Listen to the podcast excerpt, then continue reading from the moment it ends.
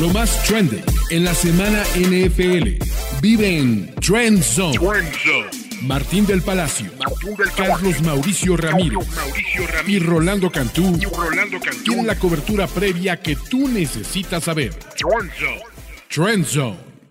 Trendson Conferencia Nacional, Trendson Conferencia Nacional, presentado por Uber Eats. Éntrenle a Uber Eats. La verdad es que pueden pedir lo que quieran, el tipo de comida que más se les antoje es la oportunidad perfecta. Además, hay descuentos, eh, sobre todo para gente que nunca haya usado Uber Eats. Entren ahora mismo a su app porque va a valer mucho la pena. De hecho, nosotros tenemos que irnos rápido hoy porque ya Toma Papá ordenó un, Uber Eats, tiene que, tiene que comer porque tiene hambre. Así que pues es, lo que hay.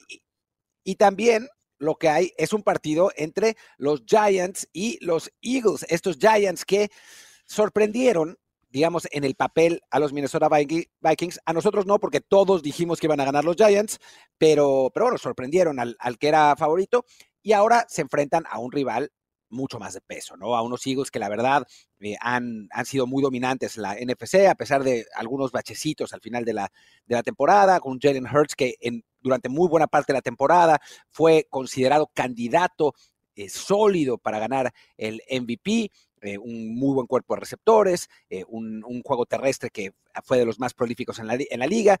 Y la verdad es que está la defensa, el pass de los Eagles es espectacular, la línea ofensiva, es que por donde lo veas, los, los Eagles, los, los corners, ya me, me, voy acabando eh, los, los jugadores de los Eagles y la realidad es que este equipo pues pinta muy bien contra unos Giants que la verdad con Brian Dable han ejecutado muchísimo mejor de lo que habían hecho en las últimas temporadas. Arranquemos, toma papá, ¿cómo lo ves?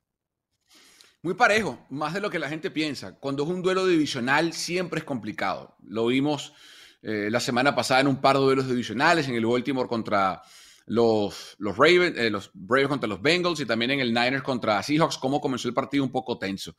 Filadelfia favorito para mí en este partido. La pregunta está en cómo va a estar el hombro de Jalen Hurts. Lo vimos jugar hace un par de semanas, tiene una semana de descanso, debe estar mucho mejor de lo que se vio en el partido final contra el equipo de los eh, Giants justamente. Un partido que eh, hace poco, recuerden, se enfrentaron, pero fue un partido raro porque los Giants estuvieron a punto de ganar ese compromiso, pero sin titulares, porque descansó a la mayoría de la gente eh, Brian Dable.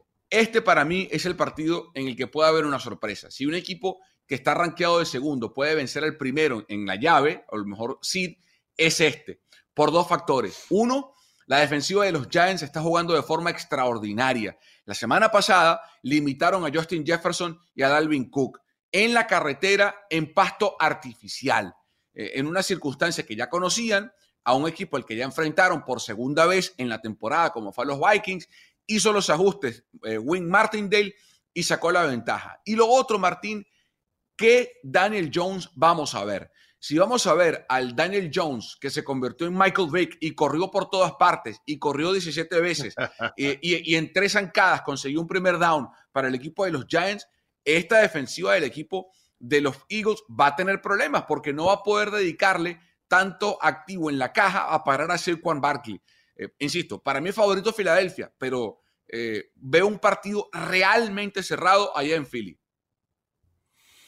A mí me gusta, Carlos, la defensiva de los Eagles. Tienes razón. Yo creo que todo el mundo vimos a un Daniel Jones. Nos sorprendió, ¿no? Eh, tipo Michael Vick, tipo elusivo eh, no sé, a un Eli Manning 2.0 corriendo de manera increíble la bola en contra de los Minnesota Vikings. Yo creo que Hassan Reddick tiene que caerle encima. Hay mucha presión que puede generar esta defensiva de los Philadelphia Eagles y está descansada. Brandon Graham, eh, Hargrove, uh, Josh Sweat, Fletcher Cox, o sea, hay elementos importantísimos que frenan los huecos, que cierran completamente las puertas para, para los carriles para, para correr y, y Barkley tiene que estar ahora sí jugando a, la perfección. Yo creo que esta defensiva de los Eagles va a limitar eso, va a ponerle elementos en la caja, va a tratar de presionar eh, este, ese aspecto, frenando el juego terrestre de los Giants y luego cayéndole encima a un Daniel Jones. Ya lo hemos visto a lo largo de su carrera, de repente le tiembla la mano. Y creo que esa va a ser la estrategia por el lado de los Eagles. Defensivamente hablando, tienen que estar ahí. Creo que han tenido un excelente año eh, Darius Slay, James Bradbury y ni se diga CJ Garner Johnson, que han hecho un trabajo increíble este, Garner con seis eh, intercepciones este año en el perímetro. Van a retar este frente defensivo a la línea ofensiva. Yo estoy con los Eagles. Creo que al final del día, si los Eagles logran eso, Martín, van a estar muy bien. Están descansados. Aparte, este, estos equipos no se, no se quieren, raza. Eh, hay mala leche entre los Eagles y los Giants. Mala leche a todo lo que da. Se conocen a la perfección. Es simplemente quien ejecuta mejor el plan de juego. Da, el pick de una vez. No, todavía no, todavía no. Todavía no, todavía no. Que lo vaya, no. pensando. Hay que, leer el random, pues, porque me está diciendo aquí en la chicharra mi compadre Kerry que todavía no. Adelante, Martín. Que lo vaya, que lo vaya pensando. A ver, yo les voy a decir. 1.20 me tardé. 1.20. Sí, 1.20 con reloj de arena. Les voy a decir unos números que no son el tiempo de Rolly que, se tardó. 48-22. ¿Recuerdan qué, qué, quiere decir esos números? ¿Cuáles son? Es el pin de, el diferencial de puntos entre Eagles y Giants en la temporada regular. Así quedaron. Así quedaron en la semana 14. 48-22. No, no, no fue el diferencial de puntos, fue un marcador. O sea, sí ganaron los Eagles. Y si nos, vamos, si nos vamos jugador por jugador, es que es una locura. Vean el equipo que tiene Eagles. Hurts, el coreback. Miles Sanders, AJ Brown y Devonta Smith de receptores, Dallas Gather de, de tight end, Jordan Melata, Landon Dickerson, Jason Kelsey, Isaac Sumado y Lane Johnson. Voy a volver ahora a Lane Johnson, que es importante hablar. Y después tienen eh, a Fletcher Cook y a Brandon Graham eh, de, de, Pass Rushers. Tienen a Darius Lay y a, James Bradbury de, de, Corners. Sí, los safeties no están tan bien, pero tienen a Jason Reddick. O sea, es un equipo completísimo, completísimo el de los Eagles. Creo que una de las razones por las que había sufrido, más allá de la lesión, obviamente de Jalen Hurts, que ya, ya conocíamos, es que no había estado su eh, tackle izquierdo titular, Lane Johnson, que es quizá el mejor de la liga. Johnson, perdón, el tackle derecho, Johnson eh, decidió no eh, someterse a cirugía para poder estar en este partido. No sé cómo va a estar. O sea, tal vez no esté así. Martín, pero, pero te pregunto, Martín, ¿por, qué elegiste, pues, solo, solo por curiosidad, por qué te, te, fuiste al marcador 48-22 y no al 22-16 de la semana final? Que es un partido más reciente. Pero es que es la semana final, o sea, ¿qué le importa? O sea, a los, Eagles, los Eagles tenían que ganar y los Giants no jugaron con reservas y, y, y perdieron por seis. Sí, pero es un partido que, o sea, ya aflojaste, es la semana final, no jugaron con su game plan, game plan completo, no jugó Lane Johnson. Martín, pero, los Eagles tenían que ganar ese partido sí o sí, los Giants no. O sea, los, Eagles tenían que ganar ese partido sí, pero, por seis pero, ganaron. O sea, pero, lo que quiero saber es por qué elegiste el de diferencia abultada y no el más corto y más reciente. Porque es cuando están los dos equipos completos. Porque le va a ir a los Eagles, hombre, así de ah, fácil. no, porque me parece que los Eagles son muy superiores. O sea, me, me parece que a su máximo Filadelfia es un equipo muy superior a los Giants. O sea, si, si comparamos el cuerpo de receptores, el coreback incluso, por tierra no, eh, ni hablar ahí, pero los corners, o sea, me parece que, es un equipo mucho más potente y no veo por qué no vaya a ganar. Sí, es una eh, rivalidad divisional, que es complicada, etcétera, etcétera, pero me parece que, que no, hay, no hay color. En fin, pues demos los picks. Ahora, lo que vamos a hacer es lo siguiente, tú vas a dar tus picks, toma papá, y después vamos a hacer un conteo mental de 30 segundos y Rolly tiene que dar el suyo interrumpiéndolo. Eh, ahí, te va, papá, ahí te va, ahí te va. nada más, ¿eh? Arranca, di el pick, di el pick. No, Rolly, di el pick, por favor. Di el pick. Yo, voy a, ir con los, yo voy a ir con los Philadelphia Me voy con los higos, me gusta la defensiva, entiendo no, que por ambos pick, lados hay mucha potencia. Por el lado de la ofensiva, me voy a ir con los Philadelphia Eagles.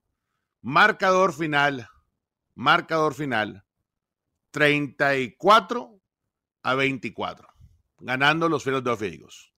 Toma, papá, tu marcador y ya. Es lo que tienes que hacer. Voy Philadelphia Eagles 31-28 sobre los Giants. Así se da un pick. Yo voy, yo voy 34-17. Bueno, vamos ahora a San Francisco contra Dallas, el partido que todo el mundo está esperando, con unos Niners que son este hombre. muy favoritos. Muy favoritos, pero, pero, pero, se vio muy bien Dallas contra Tampa Bay nos tocó narrarlo a Papá y a mí, la verdad es que eh, fue el partido más eh, disparejo de la, de la ronda de comodines. Si no fuera por el pateador, eh, Dallas habría dado el partido perfecto. Vimos a un Dak Prescott renacido de sus cenizas. Vimos a un juego terrestre razonablemente bueno, excepto cuando sí que Elliot tomaba el balón, Tony Pollard mucho mejor. vimos a una defensa de Dallas absolutamente dominante, con un Micah Parsons increíble. Y bueno, los Niners ya sabemos, ¿no? O sea, en cuanto a roster es el, quizá el mejor de la liga junto con, con Philadelphia y Kansas City, pero, pero bueno, no va a ser fácil, ¿no? Como no le fue fácil durante dos cuartos y medio contra Seattle. Toma, papá, tú que eres el experto de San Francisco, vas. Un partido apretado, un partido difícil para ambos lados, eh, pero creo que hay varias ventajas que tiene a, favor el equipo de San Francisco. Primero, la localía.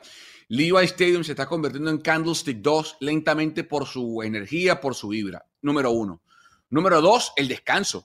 San Francisco terminó de jugar el sábado en la tarde, porque fue el partido del sábado primero. Ese partido comenzó a la una de la tarde, 1 y 30 hora del Pacífico, 4 y 30 del Este.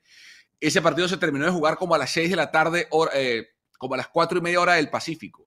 Es decir, que desde las 4 y media del sábado, San Francisco está descansando y preparándose para uno u otro. Mientras que Dallas terminó de jugar el lunes en la noche tarde en la costa este, tuvo que viajar de vuelta a Dallas ese mismo lunes en la madrugada y llegaron el martes a Dallas a descansar. Eh, el martes prácticamente es un día perdido porque tienen que recuperar, descansar, no hacen casi nada los jugadores. Es decir, que se van a preparar miércoles, jueves, viernes y sábado. Cuatro días de preparación. San Francisco tiene una semana completa. Em, está sano San Francisco más que nunca, no tiene lesiones de ningún peso este equipo de los 49ers y Brock Purdy ya se sacudió los nervios iniciales del playoff. Esa primera mitad contra Seattle, que estuvo errático, que tuvo un par de balones que, se le flotaron, eh, que vio a un equipo por primera vez, dos veces en la temporada como Seattle. Luego de sacudirse eso, Brock Purdy fue el Brock Purdy que hemos visto toda la temporada.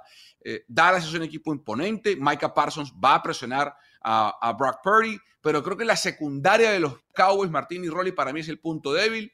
Eh, y San Francisco este partido debe ganar. Me gustó, me gustó lo que dijo Carlos en cuestión de los dos días extra que tiene el equipo de San Francisco. Y te puedo decir que como ex importa mucho eso, porque hay una mm. instalación, primero el tiempo de recuperación de, tu cuerpo y la otra es la instalación del plan de juego. Hay veces que tienes que ver eh, todo lo que hiciste durante la temporada, qué tú hiciste, qué, analizaste y sobre todo qué ejecutaste mal para poder sorprender al equipo rival. Yo aquí creo que eh, me, encanta el trabajo que ha hecho los Niners este año con Brock Purdy, gran historia, lo, vengo siguiendo desde que está aquí en Perry High School local en, Arizona. Este, y siento que tiene el mariscal de campo para competir en contra de Dak Prescott. Si pones al tú por tú, independientemente de los números de ambos, creo que sí hay mariscal de campo que puede competir este, por el lado de los Niners. Micah Parsons, creo que ahí va a ser la gran diferencia. Micah tuvo un partido increíble en contra de los eh, Tampa Bay Buccaneers, aguantando contain al final este, de esa línea. Eh, tuvo dos tacleadas para pérdida, dos pases defendidos y simplemente cuando tú ocupas una jugada grande, Micah Parsons es el que empieza a presionar.